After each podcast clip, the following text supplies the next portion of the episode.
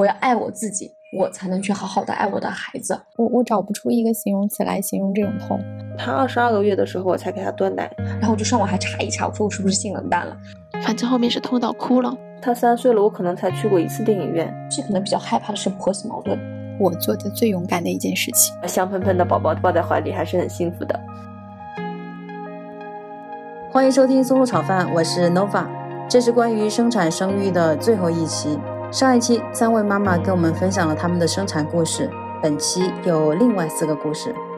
一个有趣的现象，当我在邀请妈妈们来节目做客时，说你们可以用昵称或者用一个假名字，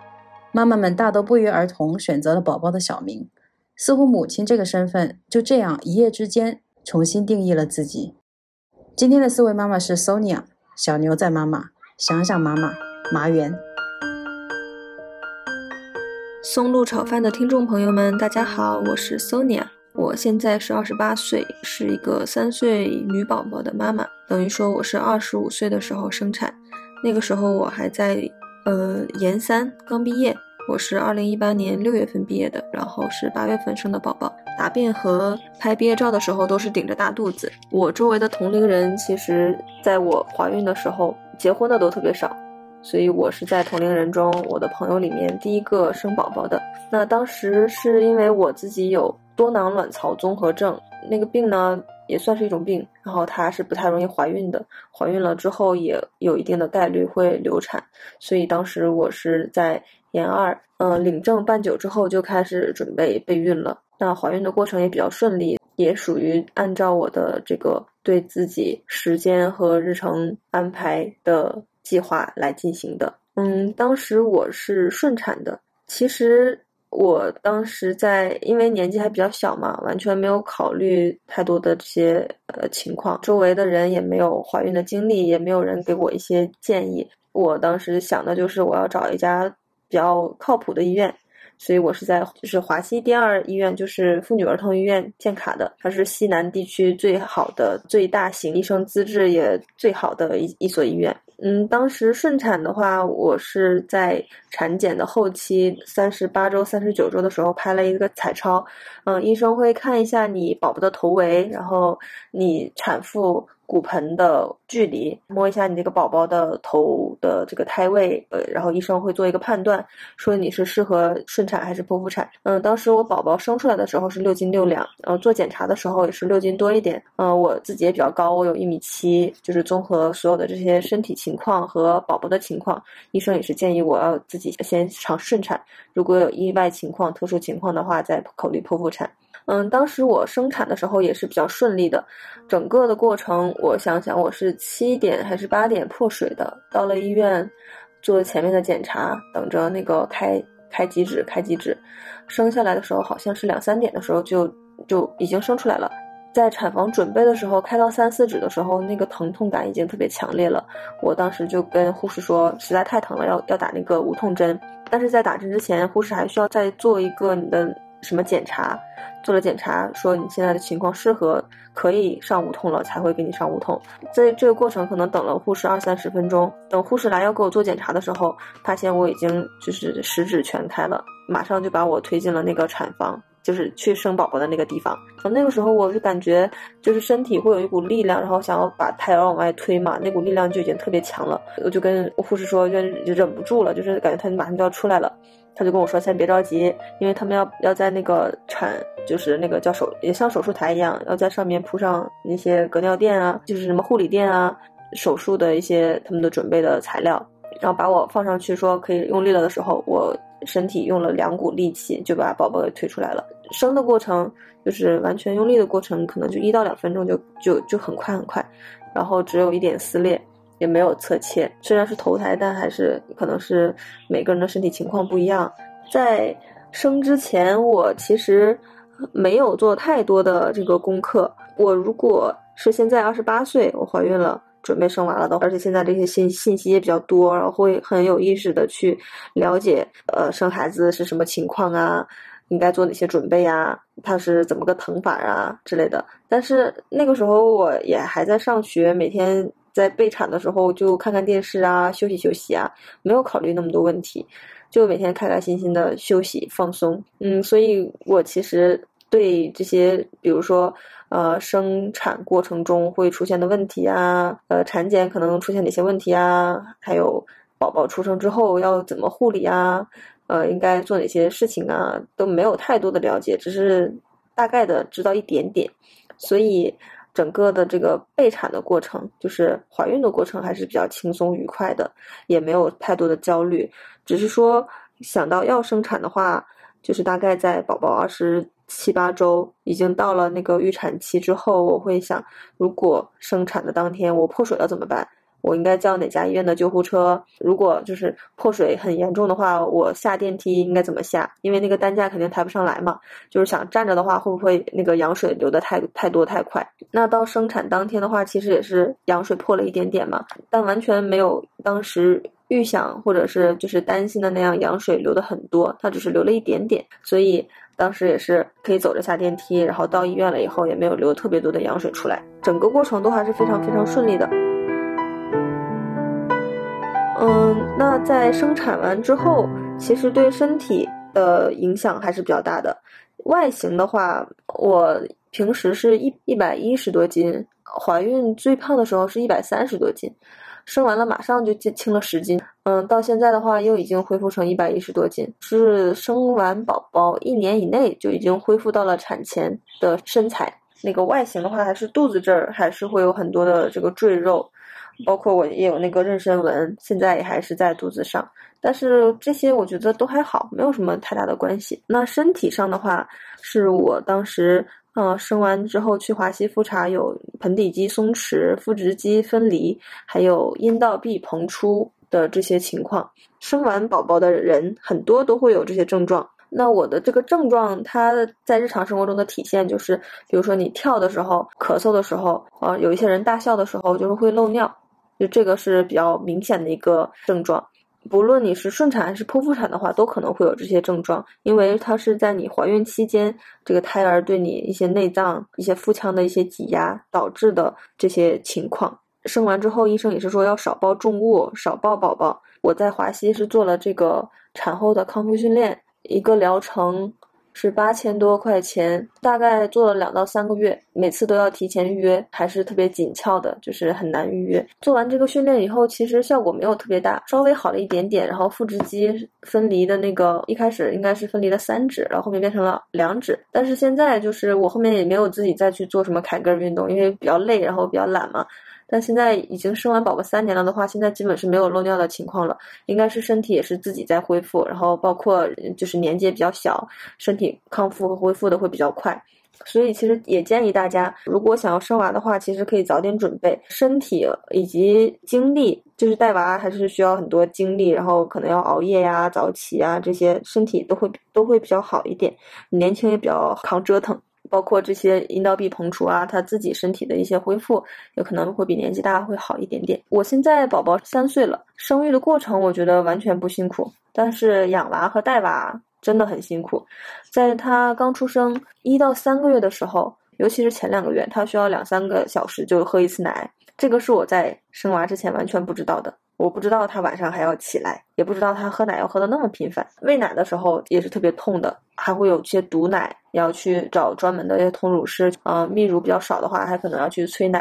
然后半夜的话，还要我起来喂奶。就是新生儿的话，呃，胃胀气的情况会比较多，很多妈妈都需要半夜起来，要么是喂奶，要么是哄他，因为他胃胀气的话，在半夜，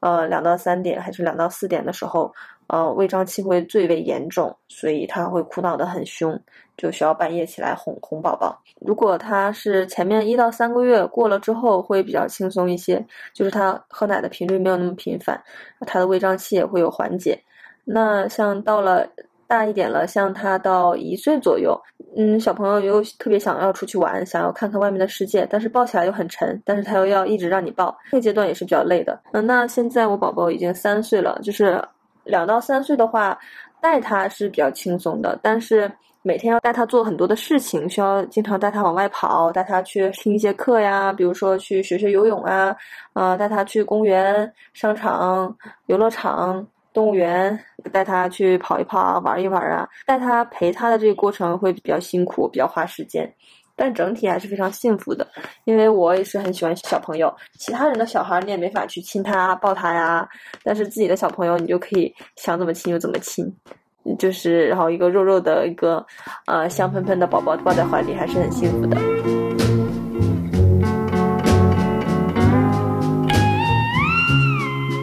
那我我们全家都认为不会再继续生二胎了，因为带娃投入了很多的精力，就是都很爱他，都很替他考虑，都是把他的需求放到第一位，所以其实是蛮累的。而且我公公婆婆年纪也会比较大，然后他们再带第二个宝宝的话，他们精力上也不够。而且我爸我妈现在还没有退休，就是也没有合适的人去照料第二个宝宝。而且我也是完全不想再生第二个了，因为确实是很累。他三岁了，我可能才去过一次电影院，还是过年的时候，双方父母都在的时候，有人带娃的时候才去看了一次电影，就是对个人的生活影响。嗯，生活娱乐影响还是蛮大的。像是他之前十二点睡觉的话，我都只能等他十二点睡着了以后，我再开始玩手机，玩到可能一点在一点多、两点多，还甚至有两点半的时候，然后第二天再起来上班，还是觉得需要一点自己的娱乐时间吧，所以就牺牲了一些睡眠。然后我们家带娃的话，就是我宝宝刚出生的时候，是我的妈妈和婆婆带娃带的比较多。后面我妈妈回去上班了以后，就是主要婆婆在这边带娃，嗯，包括一直是帮我们做饭。现在的年轻人都还是比较普遍的，不太吃苦，还是需要有人帮忙，或者是说请保姆啊，请月嫂啊，不然如果说心理不是很强大的话，就很容易烦躁、焦虑，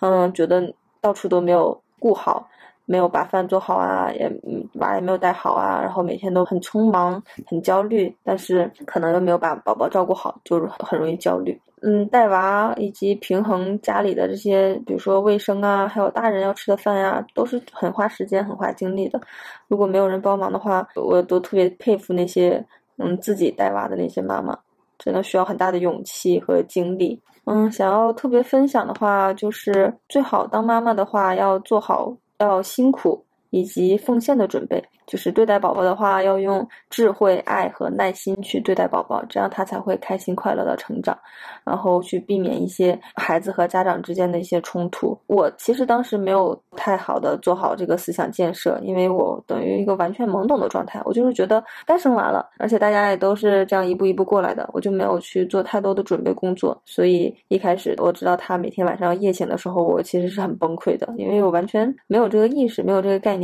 嗯，妈妈们最好要做好这个准备，以及说自己呃情绪、自己的这个思想。嗯，妈妈们最好有一个强大的内心，可以控制好自己的情绪，这样才能保证。自己的家里人和整个的家庭，包括自己的宝宝的情绪，都是属于一个积极良好的状态。我是一烦躁的时候就可能会发脾气，然后主要是跟我老公发脾气。其实这个对整个家里人，因为我公公婆婆也在这嘛，对整个家里人的这个情绪的影响都是很大的，搞得一家人都很不开心。但是因为我还是属于思想上比较不成熟，然后也不是很强大，就很容易说有一些事情干扰我，让我很烦躁，以至于我发脾气。再以至于家庭就是大家都很不开心，所以这个其实是应该避免的。然后我也是在逐渐的去学习，呃，发现哪里有问题去提升改进，然后让整个家庭变得更加的和谐。然后不光是围着宝宝转，也是说建设一个和谐、稳定、开心、快乐的一个大家庭。然后还有就是还是需要老公多去分担，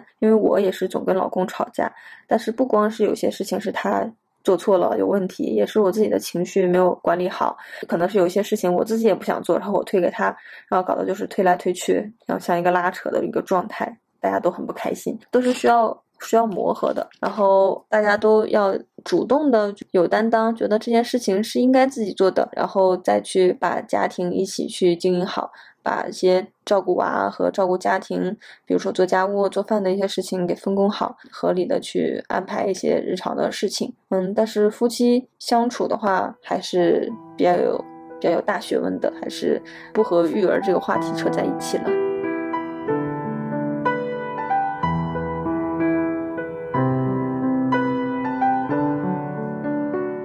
在就业方面，其实怀孕和生娃对我来说整体看下来影响都不大，因为本身我生完宝宝的时候已经是研究生刚毕业，我是和家里人一起带他到七八个月的时候，然后我是出去找工作。嗯，我找工作当时。目标也只是在离家可能五公里的范围之内，因为我们家附近就有那个软件园，适合我这个专业的公司需求也会比较多。虽然一开始的工资起步就很一般，但是慢慢积累的话，呃，或者说和其他的研究生毕业的同学，我的一些同事相比，嗯，工资也没有太大的差异。其实我是生怀孕之前，研三一开始的时候是找了一份工作的，那个时候是想毕业之前先拿到一个 offer 嘛。所以是在那家公司在试用期，大概试用两两个月的时间，然后就发现怀孕了。因为考虑到离家里的通勤时间是单程大概一个小时，而且需要挤地铁，包括我前期因为。呃，有一些就是胎相不稳，有一些激素的水平比较低，医生建议也是要保胎。呃，工作内容也和我的一些期望有所差异，所以当时就辞职了。相当于我在找工作的时候是没有什么工作经验的。嗯，现在我做的工作是海外商务。和我怀孕刚出来做的工作是一样的，然后因为是海外商务对接的客户都是国外的，会有时差，所以其实比较适合带娃。当时宝宝小的时候，他是可能九点多、十点多他就睡觉了，我还可以上线在电脑上加班一会儿，和我海外客户可能再聊聊天，聊聊工作上的一些业务。因为当时工作也是自己比较积极主动，是觉得弥补一些工作经验上的不足嘛。因为当时年纪也是大概二十五六岁。没有什么工作经验，那家公司决定收我的话，我还是比较感激的。所以当时工作，只要自己有时间的话，工作也还是会比较努力。但是现在宝宝大概三岁的时候的话，呃，两到三岁期间晚上就没有什么自己的时间了，因为他跟我们作息是差不多的，大概十二点才睡，所以等于说我七点下班到家。到十二点要陪他玩啊，陪他出去跟小朋友玩，给他洗漱，嗯，给他讲故事，哄他睡觉，基本就到十二点了，就没有什么时间可以去工作。但还好，就是现在的工作也不是很忙，所以其实带娃的这个节奏和工作的呃时间的需求还是一直都保持一致的。然后工作上面比较大的挑战和那个一开始养娃的一个一个平衡的话，就是我是纯母乳喂养，所以我刚工作的时候。白天、上午和下午都要去要去吸奶。就是就叫什么呢？背背奶妈妈那个公司也没有哺乳室，然后只能在那卫生间去哺乳，也是非常的心酸。但是也没有办法，因为公司也只有一个小会议室。但还好那家公司的写字楼，呃也比较好，整个那一个楼层只有我们一家公司，然后人也特别少。卫生间的那个环境还是比较干净明亮，然后也没有什么异味啊。就是吸奶的话也不会觉得什么心理上很难受，有什么负担，就会觉得其实环境还挺不错的，挺干净的。到到后来我。想应该是到第二份工作的时候，就是时间啊，包括条件也都不太允许，所以我每一天只能说中午吸一次奶，呃，但是吸出来的奶宝宝又不想喝，所以我是中途我会到后期我会回家一趟，就是早上喂一遍，中午回家给他喂一遍。然后晚上再喂一遍，然后再到后期的话，就直接是中午那边奶就没有给他吃母乳了，他直接白天都喝的是奶粉。然后早晚的话，我会给他喂奶。我哺乳期也是比较骄傲的，就是我给他喂奶，他二十二个月的时候我才给他断奶，坚持了将近两年的时间。因为我也是比较喜欢这个，就是妈妈和孩子非常非常呃密切的这种接触，就是觉得很幸福的一件事情。所以我也是不想给他早早的断奶，然后工作的情况也是支持了我，可以给他喂奶喂到这么长的时间。然后跟我现在的同事比的话，我的这个怀孕和生产的过程对工作职场的这个发展没有太大的影响。但是我同事的话，因为我们做的是商务工作。如果他们现在去生放产假的话，要休息六个月的时间，肯定是要把手里的这些客户资源交给其他的商务同事去处理。他们有一些人就不是很乐意啊，因为也是自己攒的一些资源嘛。但是也没有办法，肯定是要有有有人去接手这一部分工作的。但如果说是不涉及一些手里的那个商务资源啊、客户资源，如果只是单纯的去休六个月的产假。在这个期间可以保持对整个行业和公司的一些情况的实时的跟进。其实我个人认为也不会被落下太多，不用担心对职场有太大的影响，甚至说可以在休产假的期间自己去接一点私活啊，自己去兼职额外再赚一些钱。因为我是当时我是没有工作的，所以我也没有这个带薪休假，嗯，我也没有那个没有那个保险，所以对这方面也不是很懂。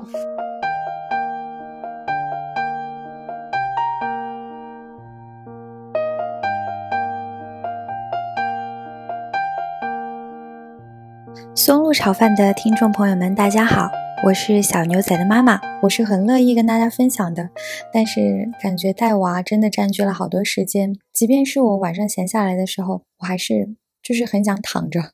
就不想再动了。但是呢，又觉得分享是一件很有意义的事情，所以就跟大家简单聊聊。这是我嗯生的第一个小孩，剖腹产的，因为我是那个。高度近视，然后其实我自己是很想顺产的，嗯，但是没有办法，医生那边建议说可能剖腹的那个风险要小一些，呃，所以没有办法。至于这个疼痛的话，因为打了麻药嘛，然后当时是不会觉得的，但是因为躺在那个手术台上，它是局麻，它不是全麻，反正我能够听到，我不知道是在挤压什么的声音，就是感觉有很，我不知道是血蹦出来还是怎么，反正感觉他在挤压什么。呃，后来推出来了之后，呃，我和小朋友一起推出来，然后我的那个麻药一点一点的消失。头三天我觉得是最痛的，特别是第一个晚上，我只记得，因为医生跟我说，他说你还要尝试着翻身。哦天呐，我自己根本翻不动，我老公他在医院里面陪我嘛。然后我每次翻身的时候都叫他，然后他来帮我翻，啊，但是真的好痛好痛好痛，包括到后面说要让我们自己起来走嘛，因为这样更有利于你恢复。因为我们有请月嫂，白天的时候有月嫂帮助我，我基本上就是靠着靠着月嫂，然后在那里很缓慢很缓慢的走，真的特别疼，我觉得每一步就是，我觉得简直是无法形容，我我找不出一个形容词来形容这种痛。而且此前完全无法，没有什么经历能够跟那个匹配的。当然，我指的是生理上的这种疼痛啊，没有什么可以匹配的，真的特别特别的疼。然后产检当中有一次就是做那个。糖筛的时候，他第一次做出来是那个高风险，就特别的担忧嘛，然后就真的很怕孩子出问题，然后后面就做了进一步更详细的检查，就是准确率更高的检查，就是那个无创 DNA，但是他做了之后，他是要。哎，我记得是两个星期吧，好像他才会通知你。他说，然后会给你发短信啊，或者是给你打电话之类的。那两个星期真的就是每天都很，就会有一种无形当中的担忧。我记得我每天晚上洗澡的时候就会跟小朋友讲话，每天都在跟他说啊，你应该没事，你应该没事，就是之类的。然后我记得当时我一看到是那个妇幼保健院的电话的时候，他特别紧张。我都没有听那个医生在说些什么，我就只想让他告诉我有没有问题。然后那个医生其实他可能也很能理解我们这些准妈妈的心情。然后他一一听到我问这个问题，他其他什么都没有说了，他就说没有问题，就是是低风险。他们不会绝对的说没有问题，因为这个检查它不可能精确到百分之百的，所以他只能告诉你是低风险还是高风险这种。然后生产之前的心情，我觉得。不是特别害怕，我之前没有刻意去看很多的类似的视频，我不想让自己很害怕，因为我是我也是一个非常怕疼的人，嗯，有一点期待，我知道可能那个过程会很痛苦，我当时是特别想自己能够顺产，就是听了很多朋友讲嘛，就是有过生产经验的朋友讲，说顺产恢复的比较好，恢复的比较快，对小孩子也会更有好处，因为经过那个产道的挤压，它可能它的那个肺部的功能啊，那些什么都会更好一些。但是这个确实是因人而异，这种东西，嗯，所以在生产之前，我其实是包括我后来进入产房，就是准备自己要生嘛，医生那边给我打那个催产素，因为我宫口没有开，然后他就是打那个催产素，就会宫口会开得快一点。然后在那个过程当中，我都一直准备的告诉自己，就是我很想要顺产，就是我真的很想自己试一试。虽然说可能那个疼痛是我自己无法想象的。或者说，我即便是觉得我做好准备了，但是可能真的痛到那个时候，也不知道会是个什么情况。但是我就是很想尝试自己生，但是我那个宫口开的特别慢，就是我输那个催产素可能都打了两个小时了吧，然后才开一指，你想要开十指，对吧？而且因为我是那个高度近视嘛，我好像还有一个是血小板还是什么，就是呃有一个指标比较低，所以他是不能给我上无痛的。一听到不能上无痛，这个就有点打击我了。因为之前想的是顺产的话，我起码我熬到三指，他就给我打那个无痛，那我可能就会好很多。但是他说不打无痛，当时觉得还是比较恼火。也跟医生反复的有讨论嘛，医生那边就是讲，一个是说我的那个高度近视，怕我自己生的时候那个视网膜脱落有这个风险；第二一个就是我开指开的太慢了，就是我自己生的话，我可能要生一天；然后第三个的话就是我很可能用不上无痛，嗯，然后再加上之前我怀疑那个小不孩小孩子有那个胎膜早破这个情况，怕那个产程越长，其实对小朋友是越不好的，所以最后。我们在纠结了，还是纠结了好一会儿之后，我自己还是觉得就是剖腹吧。嗯，反正就是我老公，然后家里面他们在外面等的那些家人，最后还是说就是看我自己的意见。然后我自己就决定说剖吧，剖吧，那就剖吧。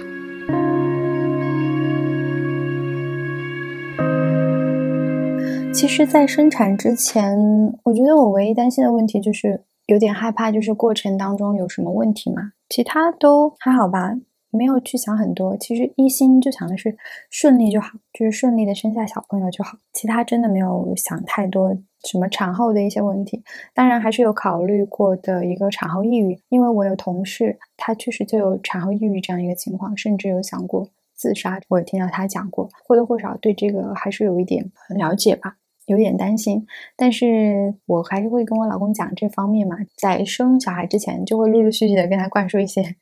这些东西，希望他能够更理解我吧。我觉得，或者说我产后的一些情绪上的改变啊什么之类的，我想让他提前去知道。嗯，但是他我觉得他就是那种盲目乐观，他就说：“哎呀，你这个性格你完全不会的，我完全不会担心你 有什么产后抑郁。”反正我就是想把这个事情告诉他，就是这样子。其他的我好像都没有很担心，就是希望生产能够顺利。现在想一下，回想一下哪种方式会相对杀伤力小一点？这个好像是指的是顺和剖吧。但是说实话，你真的没有办法去左右这个事情的。真的是到了那个时候，根据你的身体的情况、小朋友的情况，才能决定是顺产还是剖腹。所以说，你之前想的很好，说啊，我想顺，或者说说我想剖，这个都是我觉得要到那个时候才能知道的。杀伤力的话，反正我觉得剖腹产杀伤力挺大的，因为我觉得那个产后恢复是比较久的，而且很疼。当然，我想可能顺产的话，那个过程会更疼。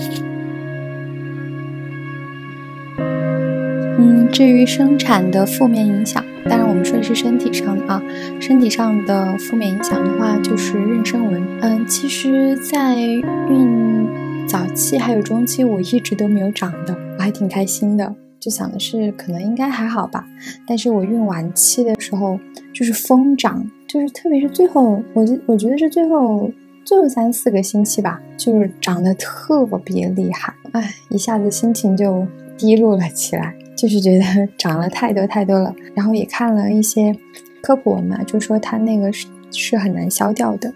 我老公开玩笑说，我那个围着我的肚脐眼长了一圈那个闪电，说它是闪电型的。然后生产之后的话，嗯，除了身体的一些疼痛的话，到目前为止都还在。因为我现在小朋友已经三个半月了，到目前为止还在让我比较忧心的就是我的那个产后康复的问题。之前其实我没有怎么做功课，我不是很清楚，就是产后身体机能的一些变化，比如说做什么盆底肌的修复，还有比如说什么腹直肌分离这些东西，我之前没有怎么去了解。嗯，就是讲一下我的那个坐月子期间吧，我觉得坐月子真的是一个。我人生当中特别灰暗的一个时刻，真的，现在想一下都是觉得，虽然我请了月嫂，但是确实我的情绪就是很容易波动，然后再加上小朋友嗯在出生的第二天因为黄疸偏高，然后去住院去了，我就很担心。到后面又做那个足底抽血检查，说他有那个蚕豆病。我在网上了解的是，这是一种基因遗传的疾病。但是我和我老公，我们两边家族都没有这个疾病史，我都不知道他怎么会得这个。然后其实一直都让我很担心，然后也很难过。但是有一个就是医生给了一个希望，就是说有可能是一岁的时候，就是说让他再重新抽血，可能那个时候他的免疫力上来了，他那个有可能就会好。那个蚕豆病专业术语是叫 G6PD 缺乏症，好像是一种酶吧，它缺乏那种酶，所以就很容易产生那个溶血反应，那个是很危险的一个情况。他生活当中如果不让他去接触那些会让他产生溶血的那些东西，比如说就是胡豆啊、豆瓣呐，然后还有一些化学制剂，那他就不容易发病。嗯，这是目前我了解的关于预防他这个疾病，他这个病就是预防为主。嗯，所以。就是在小朋友经历了这些的时候，我自己的心情肯定也不会很好。但是又为了要给他母乳，所以我又怕自己，然后饮食上就要特别注意，又不能吃太好了，奶水过多，然后堵起。但是呢，又不能吃太差了，又没有奶水，又怕到时候他出院的时候我又没有奶水给他。所以就是为了保住这个母乳，还是做了很多功课，还是付出了很多，就是比如说吃的又。又不能太清淡，但是又不能太油腻。后来小朋友在住了五天之后回家，可能从医院里面回来就不是很适应，而且再加上他那个黄疸的那个值还是很高，所以就还是一直很担心嘛。再加上医生那边又说让我停母乳，反正就是整个人心情就是觉得。哎，反正就很难受，再加上小朋友白天又不怎么睡觉，虽然就是月嫂带着嘛，但是我就感觉好像不是很好带的感觉。他晚上又要起来很多次，虽然说月嫂都说啊让我好好休息啊，晚上的时候你可以不用起来，但是我就是这种本能的，你就是你想去。看着他，你想去观察他，你想去摸它的规律，我觉得是这样子。而且特别是我，我知道就是月嫂她只带你这一个月嘛，后面就是让你自己带啊。我就觉得现在这个时候就是我还是要慢慢一点点的去熟悉它。后面月嫂走了，就只有我自己来了。如果我之前完全不去了解它的习性的话，那我后面怎么带它呢？我当时是这么想的。然后后面晚上的时候可能起来太多次，然后没休息好，嗯，再加上我又停母乳，就发烧了，就得那个乳腺炎。就是疼啊疼，你堵奶了，奶在里面胀起了，发烧三十八度多，三十九度，然后连着几天发烧，嗯，后来去医院看嘛，还说让我住院的，后来又想着我又住院，就不想再待在医院里面，觉得很烦，而且待在医院里面又怎么跟小朋友在一起呢？哎，所以反正就是各种，我觉得套用月嫂的话说，她应该还是照顾了挺多。产妇的嘛，他说感觉我把别人几个人要经历的东西都经历了，就是唉，挺惨的。后面就是因为发烧堵奶，包括家里面劝说我了，就说让我放手吧，嗯，事情都让月嫂来干。特别是就是晚上的时候，我就千万不要再起来了，就好好睡一个整觉，就是这种。当然堵奶的时候是真的疼的啊，我胸部真的是疼的，根本睡不着觉，真的巨疼。嗯，然后说到这个的话，就是。月嫂的话，她其实也可以帮你做那种推拿嘛，胸部的推拿，帮你把那个奶给排出来。但是这个时候，我我是真的觉得医生和那个月嫂他们的培训那个真的是不一样的。月嫂她给我排了之后，我的胸部还是很疼很疼，我感觉没有轻松多少。然后但是后面去医院，然后医生给我排了之后，他给我排了第一次。我真的就觉得轻松了好多，明显的轻松了。我晚上都能够睡两三个小时的觉了，就是能睡着了那种啊。然后后面因为是我老公陪我去医院看的嘛，然后他就去学那个学那个医生的手法，然后回来是他而不是月嫂来帮我排的这个。后来那个乳腺炎就慢慢慢慢吃药加上这个拍奶，然后才好了。真的觉得坐月子那个期间啊太惨了，因为这个。小朋友也在折腾，然后我又为了这个母乳的问题也在折腾，吃也没吃好，睡也没睡好。我坐月子期间的话，就差不多体重在九十九十四斤的样子，比我现在还要瘦一些。我们家里人都说啊，人家出了月子啊，大部分产妇都是还胖了很多，但是我是瘦了很多，反正啊挺难受的。现在想一想啊，都不知道那个时候是怎么熬过来的，反正就是心情不太好，觉得很难受。嗯，不过现在终于熬过来了。还是就熬过来了。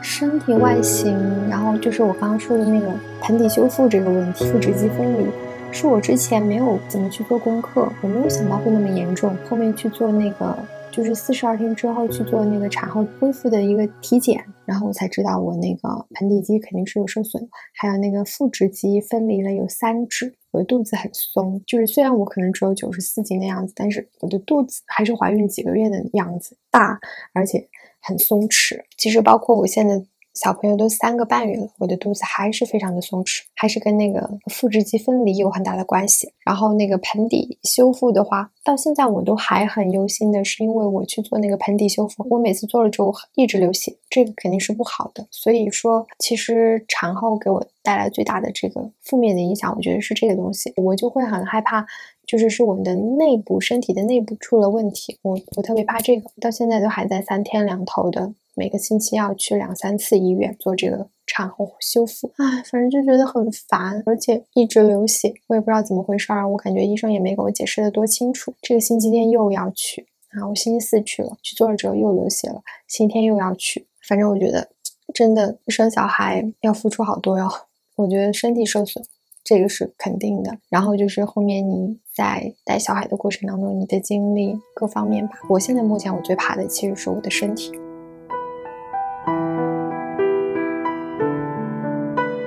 生完小孩之后，其实我没有觉得自己变得母性泛滥了，就是最多就是在路上看到小朋友的话，就是会不自觉的对他微笑吧。我觉得是那样，或者是会觉得那个小朋友很可爱。其实好像之前我在怀孕期间，我也会有这种感觉。我觉得母爱不会掩盖生育的艰辛，那个痛苦，我觉得我真的不想再经历一遍了。因为其实我之前有想过生二胎的，就是我觉得两个小朋友确实是一种很好的体验。我跟我老公都是独生子女，但是。我在经历了这一切之后，说实话，我真不想再生了。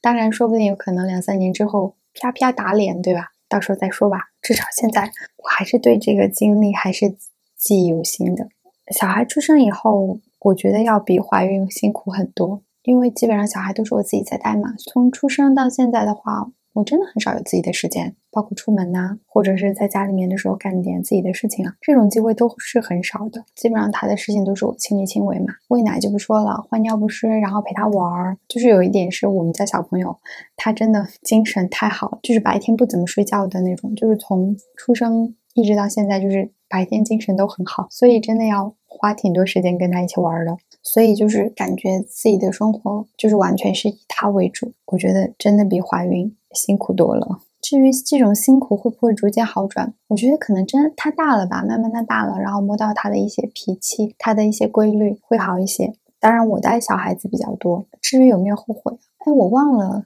是听咱们节目里面说的，还是我之前在哪个地方看到的？就是说生过小孩的妈妈，可能她会说这样一句话，就是说我后悔生小孩，但是不后悔生下你。我觉得还是有点道理的。说实话，其实我也不是一个特别喜欢小朋友的人，但是当面对自己的这个小朋友的时候，肯定就会情不自禁的呀，就是情不自禁的去爱他，情不自禁的去为他做很多的事情。这个可能就是一种本能吧。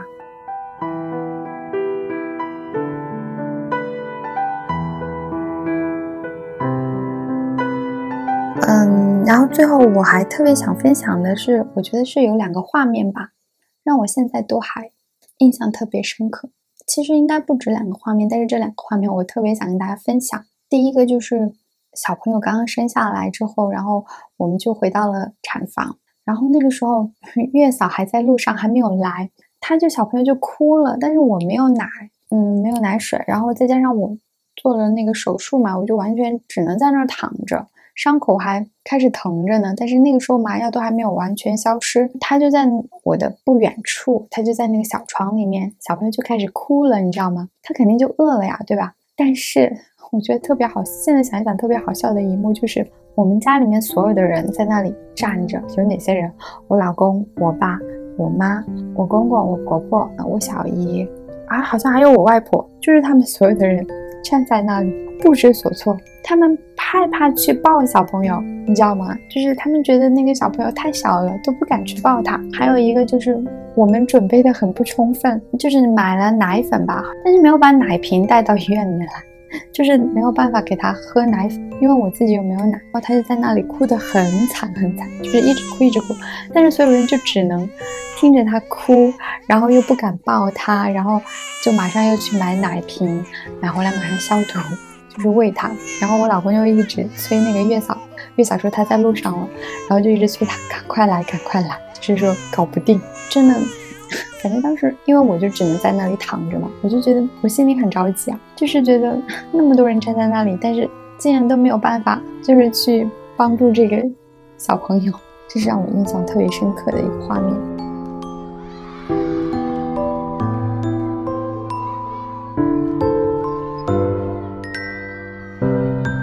第二个事情的话，就是小朋友生下来的第二天，他就因为黄疸高，然后就要让他去住院。就是因为那个新生儿住院室你是不能去看的，他就是二十四小时在那个地方，你看都看不了小朋友。然后他们是说什么？哎，每周有几次哦，两次吧，打电话，你可以打电话去问问小朋友的情况。我们那边的医院就是这样子。当我知道小朋友就是说要送他去住院嘛，哇，我的眼泪一下就流下来了，真的是那种。一下就流下来了，然后就非常的伤心，我就觉得我要跟他分开了嘛。反正现在我都我不知道应该怎么描述这种情感，就是当听到说要把他抱走的时候，哇，我真的特别特别难过，就是一那个眼泪就一直流一直流。然后不是还说那个月子期间不要哭嘛，因为眼睛会很疼。真的，我哭了之后，就是当天晚上嘛，我眼睛特别疼，然后还拿那个毛巾来热敷了，就真的是那个时候我就体会到了，可能做了妈妈之后，你真的会。跟小朋友的那种牵绊吧，那种牵连。当我跟他分开的时候，真的就是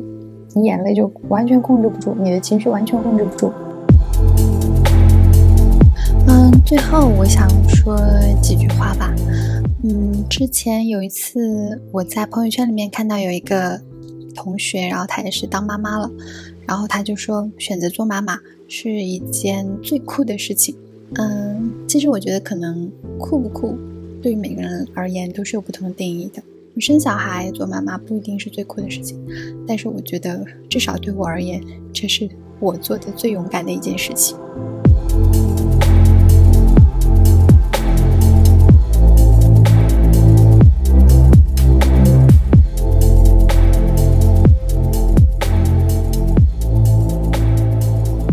松露草粉的听众朋友们，大家好，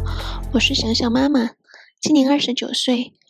我有一个快四个月大的宝宝。我的是生宝宝是顺产转剖腹产，最惨的一种方式。我一直有一点选择困难症，以至于在我生产之前都没有想好用哪种方式。结果老天爷就给我开了一个玩笑，让我两种方式都体验了。在我怀孕期间，我的产检一直都还比较顺利。就在最后一次检查的时候，发现宝宝脐带绕颈一周，但这种情况也很常见。医生当时没说什么，我们也就没太在意。结果没想到，就是因为这个，导致了我后面不能顺产。我在发作之前都没有什么征兆，没有所谓的破水呀什么的，就突然那天感觉到肚子特别痛，就跟大姨妈要来时的时候那种痛感一样，而且每隔两三分钟就会痛一次，时间越久，痛感越强烈。当时完全不知道该怎么办，因为太痛了，用任何一种方式都没有办法缓解，就一直痛。反正后面是痛到哭了。到医院去检查的时候，发现宫口已经开了三指了。当时我都震惊了，没想到自己居然撑到了这个时候。开完三指就可以打无痛了，无痛大概打了半个小时。无痛打完就非常的轻松，很快就开到了六指。当我已经做好心理准备要顺产，结果突然听到医生说孩子的胎心骤降，孩子脐带脱落，情况非常危急，要立刻进行手术。当时。心里一震，想到刚刚宫缩完的我，又要进行一次大手术。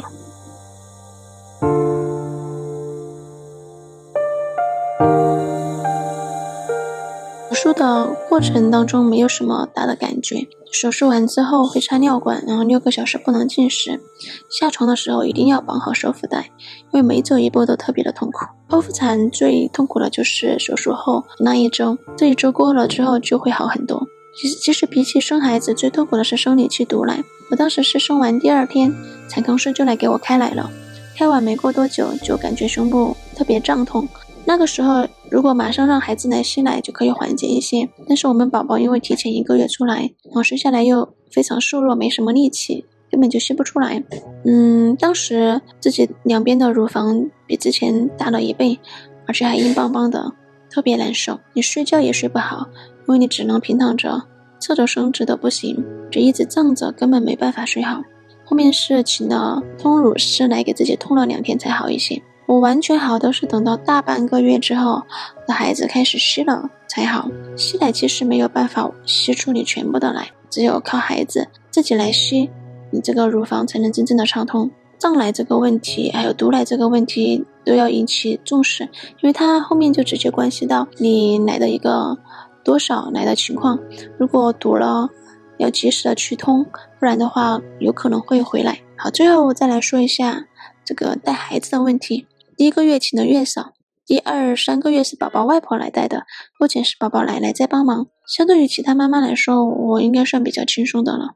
因为我们宝宝在月嫂带了。第一个月之后，就养成了这个非常好的作息习惯。白天基本上就玩一会儿，睡一会儿，好晚上就自己睡自己的，也不怎么哭闹，就中途起来吃一到两次奶，可以算是一个天使宝宝。总的来说呢，带孩子这段时间，我相对于其他需要熬夜的妈妈来说，我算比较轻松的了。孩子基本上是跟嗯外婆呀或者爸爸睡的，嗯，晚上我都可以休息好。我平时只要我老公在家，他都会洗衣服、做饭、打扫卫生，然后给宝宝洗屁股、换尿不湿、洗澡、哄睡等，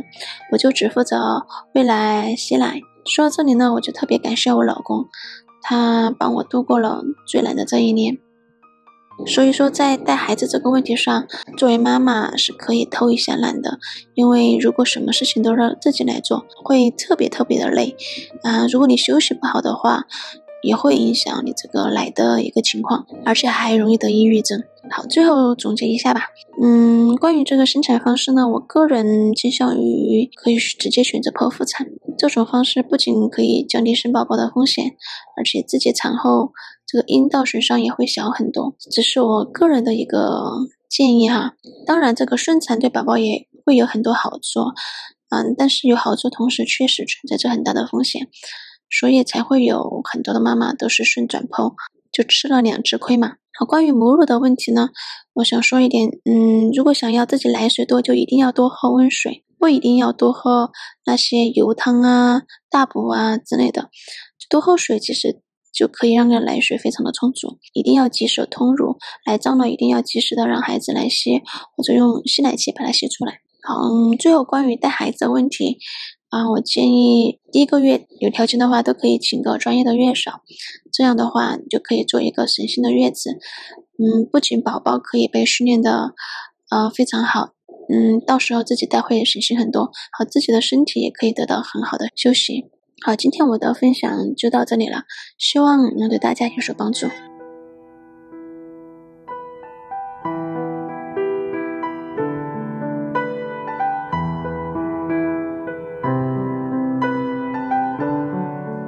送入炒饭的听众朋友们，大家好，我是马远，我用的是我女儿的小名。先说一说怀孕吧，其实对于我来说是一个意外怀孕，因为我是在结婚之后可能一到两个月。就怀孕了，在怀孕之前，朋友们都是跟我说，先不要着急怀孕，先留上一两年的时间，体验一下单身生活、二人世界，然后再去生孩子。但是没有想到的是，就是不要相信有任何幸运的事情，不要有任何侥幸心理，就是一次就中，就那一次，然后就怀孕了。其实因为之前我跟我老公已经有过一个宝宝，但是因为当时没有要，因为当时我们还没有结婚，所以说这回呢，其实就。虽然当时我不想要，但是我老公就是说，咱们还是把它要了吧，因为年龄也到了。我考虑一下，觉得自己的身体状况可能决定还是要了这个宝宝。但虽然说是要了这个宝宝，但我心里面还是有很多的焦虑的。因为毕竟就很害怕，比如说是像产后的身材走样，还有就是被人传的非常的妖魔化的产后抑郁，比如说是婆媳矛盾以及职场如何回归之类的，就是各种这样子的问题，都会让我还是不太愿意怀孕这件事情。因为当时我还记得非常的清楚，我用验孕棒去测出两道杠之后，我整个人那一天都是非常的不安，甚至是处于一种很狂躁的状态。直到可能我真的和我老公决定要了这个孩子之后，我的心情才稍稍平复一下的。所以说当时我是真的不想要的，就是因为伴随着这样子的焦虑。那尤其可能比较害怕的是婆媳矛盾，因为之前婆婆并没有和我们住在一起，就是我们两人自己住。一想到啊怀孕之后婆婆要来，那又伴随着像电视剧上看到的各种老一辈的婆婆和儿媳妇，因为各种什么呃月子之仇啊，人家都说了月子之仇不共戴天嘛，很害怕月子期间各种因为。自己的虚弱，自己的易怒，然后自己的各种因为奶水问题，然后婆婆又让你喝各种下奶汤，喝各种油腻的东西，然后各种因为我是北方人，然后婆婆这边是南方人各种南北的习俗不一样，导致一些不可调和的矛盾，我就非常的烦躁。所以说，当时我可能怀孕三个月之后，我就决定，我生了宝宝之后坐月子。我一定会去住月子中心，因为我觉得在月子中心里面没有任何人可以干扰到我。医生说是什么样就是什么样，我们的那个月子师或者他们那里的营养师说吃什么我就吃什么，而且有非常健全的营养餐、月子餐，给宝宝的全面的护理，以及甚至还有其他的宝妈跟我一起去度过这一段比较难熬的时期。所以我当时就决定我一定要订月子中心。嗯，但是当时我不敢跟我老公讲。因为害怕老公不同意嘛，因为他觉得他妈妈是可以照顾好我的，所以说我就害怕他不同意。当时我就自己做主，因为之前可能有这样的习惯，还是对其他的人没有那么信任，然后我就自己做了这个决定，用我的私房钱去订了一个月子中心。后来跟我爸爸妈妈打电话之后，他说的，既然你们已经结婚了，是夫妻，还是应该让他知道这件事情的。然后后来我就再选了一个晚上，先发制人，先哭，哭了之后我老公也不好说我，然后我就跟他说了这件事情。后来我老公平静了之后，他就问我，他说：“其实我生气的并不是因为你定了月子中心，我觉得你应该定，因为为了你的恢复，为了宝宝的健康，我觉得你想怎么样决定都可以。但我生气的是你没有告诉我，你不信任我。后来就觉得，嗯，有什么事情还是跟他商量一下，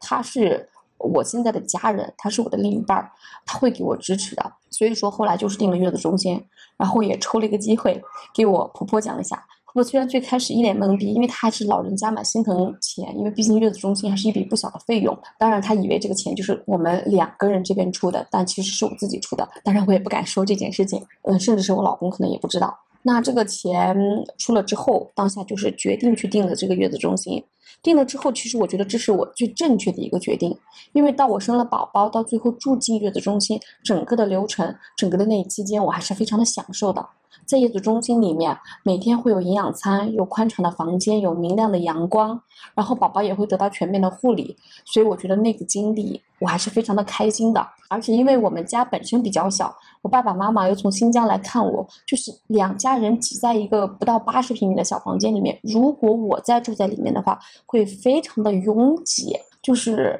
像这种拥挤可能比较吵吵闹的环境里面，我觉得我肯定休息不好。对我月子的恢复，我觉得是非常的不好的，所以我就觉得我当时订了月子中心的这个决定是非常的明智的。包括我爸爸后来来，他就去月子中心就陪我嘛。他觉得他说，我觉得你这个决定是正确的，这样子你也能够好好的休息。那因为也可能是在这个里面比较好的一个恢复。那我之前焦虑的一些事情，比如说像身材走样啦、产后抑郁呀，嗯，这些也都没有发生。至于职场回归的话，当时也是考虑到，我觉得可能在原来的公司，我也没有多大的晋升空间，可能我再返回过去，我的职位，我的。位置可能也有点不太能明确，所以说我也是在生了宝宝之后就换了另外一个方向，然后去走上职走回职场吧。所以说我可能之前担心的事情也都没有发生。至于婆媳矛盾呢，其实我婆婆也是一个很开明的人，而且她在带孩子方面是非常的明智的，呃，开明的，因为她可能不久之前刚帮我老公的姐姐带过一个儿。所以说他在带我们家宝贝的时候呢，他其实已经有了经验了，不像我自己的爸爸妈妈，他可能已经很久没有接触到这么小的孩子了，而且他也没有比较现在科学的一些带孩子的经验和一些知识吧。所以说，其实交给我婆婆带我是很放心的。刚开始带宝宝，嗯，那个两三个月的时候，非常的辛苦。她每天晚上可能要哭两两到三回，甚至三到四回，但我是起不来的，因为我休息不好。但婆婆她不厌其烦，每天晚上基本上不怎么睡，就是小心的去呵护着宝宝。所以说这一点的话，我真的是非常的感谢她。就包括到现在，其实都是婆婆在带她多一点。我觉得这个我很放心，而且我也乐于让她带。啊，我不太担心说是婆婆抢走什么的，就是奶奶这么爱她，她之后是要对奶奶更好一点，因为奶奶对她的用心是我都看在眼里的，小心翼翼比我们都好。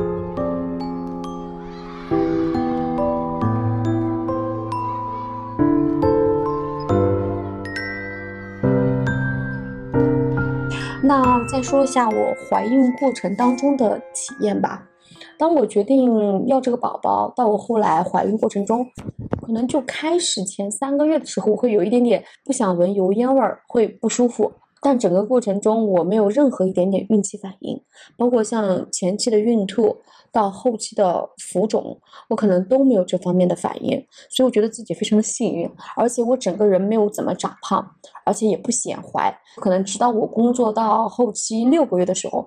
因为又是冬天，可能穿的比较厚，然后都完全盖起来。我基本上身边的人六个多月了，我身边的人就很多人都没有发现我怀孕。然后到了后期，刚好遇到去年的。疫情后来工作就停了，就一直到我后来生产过程中，就基本上都是在家里面。然后那段时间因为还要上课，所以我就早上起来上课，因为老公还在睡觉，就我们两个人。然后上完课之后呢，我就给自己倒腾一点吃的。倒腾完之后呢，然后就开始一边看电视剧，然后有的时候会拿着手机，我自己下去照着我们的小区，可能不让出小区门，但我在小区里面走啊走，就会走很久。即使到了孕后期，可能我每天的走路量都还是非常的足够的。可能这也跟这个有关系，就直到我可能生产的那一天，因为那时候已经解封了嘛，我当天自己还去春熙路逛街，从早上逛到了呃下午。当时我们家邻居说看到我，哎，你还出去逛街呀？结果就他没有想到的是，我那天晚上就生了。也正是因为运动量大吧，就是让我当时的生产还是很顺利。因为说到顺产和剖腹产的话，可能有些老人家他，尤其是婆婆家，他就很在意，他就觉得一定要顺产。但其实在我这里，我觉得。我会尝试顺产，我当时之前就想好了，如果我顺不下来，我肯定抛，需要怎么样我就怎么样，没有任何人可以改变我需要的方式，不能说你逼着我干什么我就一定干什么，这个时候我不能命不要了都去顺呐，我就先顺嘛。但是很幸运的是，我可能因为之前走路的运动量很多，我当时顺的就还很顺利。因为当天晚上可能我老公在床上玩手机，就玩着玩着玩到可能已经十一点多快十二点了，然后我突然脑袋里面就有一种。那种装水器就破了的感觉，但是因为没有经验嘛，就也不知道是羊水破了，所以说就觉得不会吧，然后就继续在那里玩，然后玩玩玩玩着，就又突然感觉肚子有点痛。哦，然后我说不会吧，因为我当时才三十七周五天，我说这个离三十九周甚至是四十周可能还有那么大半个月呢，我觉得这不可能，然后就继续玩，一直玩到可能我已经痛了有那么五六回了，我老公可能发现了我的异样，就突然转过来问，他说你怎么了？我说我有点肚子痛，他就跳起来，他说你不会要生了吧？然后就跑去找我婆婆，因为后期我婆婆已经来了。然后我婆婆就说：“她这个可能真的要生了。”我老公当即就穿好衣服、带好东西，就拉我去医院。然后当时有点痛，等我上车之后，那个宫缩就已经开始已经有规律了。然后我就抓着我婆婆的手，然后就那时候阵痛已经很明显了。幸好是晚上，那个时候已经是凌晨两点钟了。然后整个公路上基本上也没有车，所以我能感觉到我老公开着车是飞速的在跑。你能感觉到他整个人是特别的紧张的，速度非常快的。我们就到了那个妇幼保健院。然后坐了一个轮椅就去了产房，到产房之后把我抱上那个病床的时候，我的那个坐的那个轮椅就已经都是羊水了，就羊水已经破了。当时医生来检查，我算已经开了两指多了吧，然后就给我上各种胎监的东西，就需要达到一定的那个胎监的值才能可以去上产房嘛。然后我就躺在那里，然后那时候宫缩就已经非常的规律了，就一阵一阵。其实那个宫缩还是很痛的，我整个人就已经去抓那个那个被子就。就一直在抓，一直在抓，就工作还是很痛，非常的痛。哦，我就在那里喊医生，就什么时候来给我打无痛，什么时候来给我打无痛。哎，其实我觉得我很幸运的是，当时医生是没有问我需不需要打无痛的，他是直接来。他第一次来的时候，他说你这个值还没有到，必须达到一定值了才能够打。然后我就等，等，我一边等一边等啊，赶快，赶快啊，赶快，赶快。后来我的值就达到了，然后那个医生来就给我的脊椎，然后就打了一个那个镇痛的针，那个麻醉针嘛。就打了，打了之后呢，又过了一会儿，然后我就去上产房了。所以到后来，人家问说你当时有没有打无痛？我说打呀，为什么不打无痛？而且不像说是有些有些那种婆婆，她就觉得有些那种妈妈就觉得打了无痛之后，我们家的儿子，我们家的女儿是不是那个脑袋就会被麻醉，就会不好用？是没有任何关系的，无痛跟你家孩子的智力是没有关系的，你们家孩子的智力只跟你们你夫妻俩的基因有关系。打了无痛之后。我们就上了产房，但他打了无痛不是完全不痛，因为如果你是顺产的话，你需要有力气去生产，所以说他只是给你可能半阵痛。我的感觉是这样的，我的感觉是阵痛比之前能够减轻一半，但是依旧还是痛，因为你还要有力气有知觉去生。哦，我当时上了产房之后就依旧还是痛，然后但是痛的不严重，我就躺在产房上，我因为产房里就只有我一个人和一个医生，那个医生看了我一下。然后就把下面的那种仪器什么都放好，因为当时上产房之后就整个下边都要脱干净嘛，然后身上全部脱干扒干净，然后就穿他们的那那个产房的那个衣服，然后下面就全部给你扒光，然后在那里躺好，然后医生就来看看啊，可能开了几指了，然后那个怎么样了？然后就来看一边，因为可能我也是比较顺利的那一种，比较安全的那一种，所以那个医生一路都很悠闲，看着我啊，我要喊啦，加油！其实我没有喊，然后就加油什么的，然后就在那里走来走去准备一切，可能差不多到要到位了，他看到我的可能那个宫口开的差不多了，可能就拿了一个助推器稍微一开，然后我就能够瞬间的，因为我一直在用力，一直在用力，但是总感觉欠那么一点点，然后他稍微帮我一拽。然后哗，你就感觉到整个肚子里那个东西，一滩水、一滩杂物那种感觉，噗的一下子就全部出去了。然后他就把那个拎过来给我看一下，然后他说了一句啊，头发好黑呀。我一看，哦，是我当时问的第一句话是男孩还是女孩？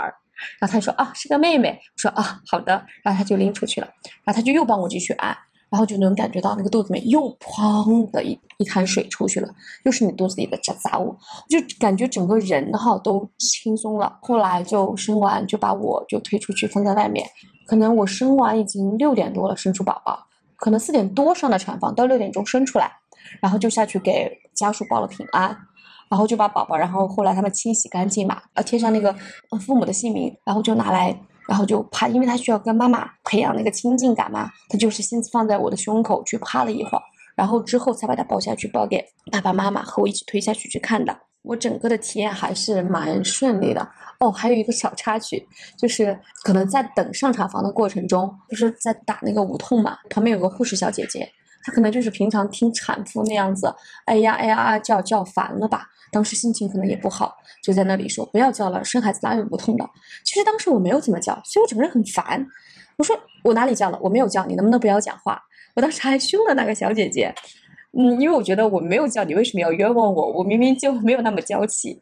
所以当时还凶了那小姐姐。然后那个小姐姐后来就没有跟我说过话，是换了另外一个小姐姐，最后把我送到产房里去的。所以我觉得整个我生产的风险还是不大的，还是蛮顺利的。而且我整个在产检过程中，等到我怀孕到后期生产，我整个的产检都是一路绿灯的，包括中间比较担心的像糖耐呀，到包括后期的那种大排畸。到后面我都是一路非常的顺利，没有任何那个啥，因为我在整个孕期过程中，像很多妈妈她忌口，她可能不能吃炸鸡、可乐、火锅、烧烤不能吃，我可能除了火锅没有吃以外，我所有的东西都吃了。因为我觉得对于我而言，吃是一件快乐的事情。如果不让我吃，那我会非常非常的生，不说生气吧，非常非常的不开心。所以我觉得我一定要吃。可能有的时候老公不让我吃，但是我会偷着吃。我吃了之后自己就非常的开心。在我一路产检是绿灯，可能老公知道我偷着吃零食呀，吃一些东西，他也就没有再说过我，因为他觉得也觉得可能我开心比较重要。所以我觉得我的整个生产过程还是非常的顺利的。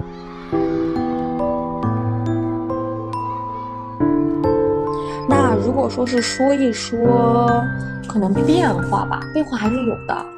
嗯，因为就说一个比较带颜色的变化的话，可能就是在怀孕之前，因为你可能整个阴部还是比较紧致的，你们夫妻生活呀，还都是没有激情的那一种。但是当我生完孩子之后，尤其是可能前面的几个月，你整个人是没有性欲的。反正我是这样子哈，我整个生完孩子的前三个月，我一点性欲都没有。我是你不要碰我，我可能到怀孕。呃，后期我都还会有，但是反而是我生了孩子之后，然后我就上网还查一查，我说我是不是性冷淡了？然后人家说就是的，就是因为生完孩子你可能还没有恢复你整个的那种身体机能什么的，然后肯定会有变化，整个人下面也非常的干，就非常的不舒服。然后到现在可能我生完宝宝一年多了，可能才感觉到慢慢恢复在，但是也能明显感觉到自己身体的变化，会松弛嘛。还有一个变化就是我的胸部比以前小了很多，因为以前胸就很小，生了宝宝之后，怀孕期间喂奶期间，就是那个胸部会被奶水撑大嘛。但是当你不再喂奶之后，那个整个胸部就会松弛。然后我现在不只是松弛，还小了很多，就很烦恼这件事情。其实有的时候会觉得，哎，老公会不会介意啊？因为现在就胸小了很多。然后还有一个变化就是整个觉得人的免疫力其实不如之前了。因为生孩子其实对女性的身体损伤还是很大的，我就很清楚的记得，我可能在宝宝两个多月的时候，我有一次非常严重的一个炎症反应。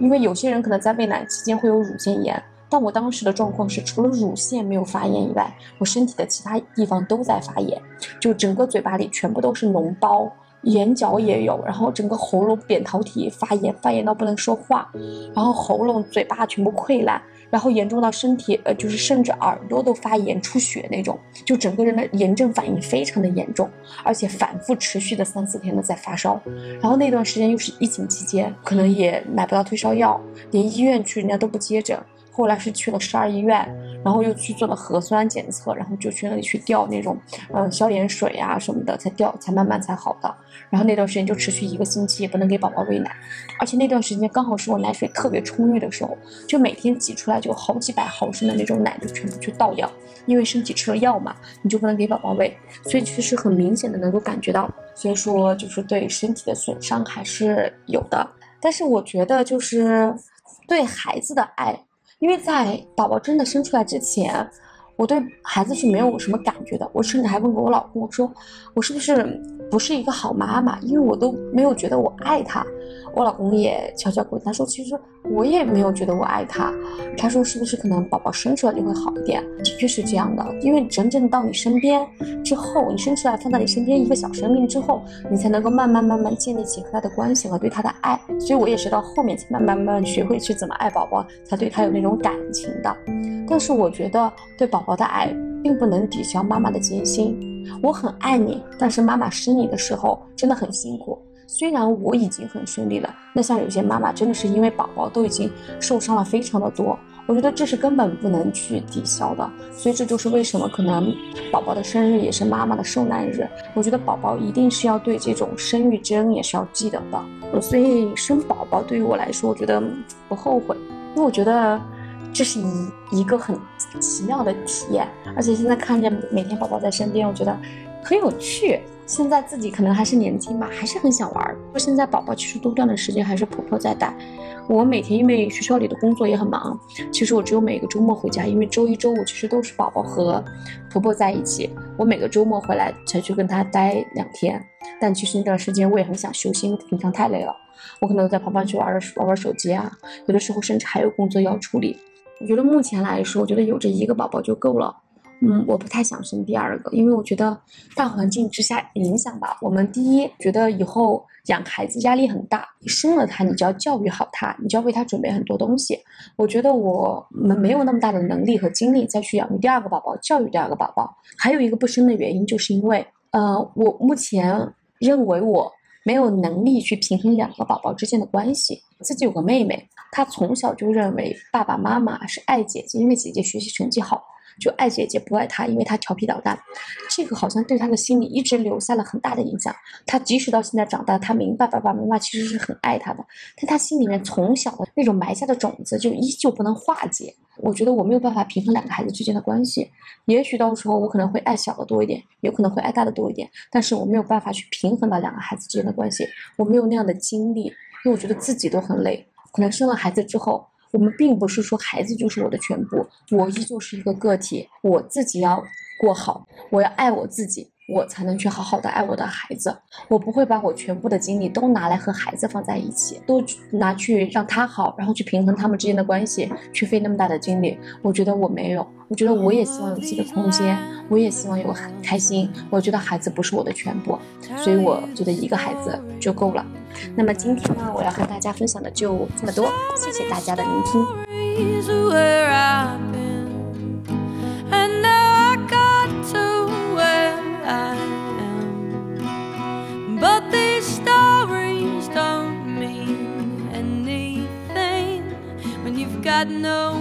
今天的分享到这里就结束了，但或许在将来我们还会再度谈起这个话题，因为在不同的时代背景下，女性面临的困难或者说境遇的好转都是在变化的，那么这个话题就有一直交流下去的必要。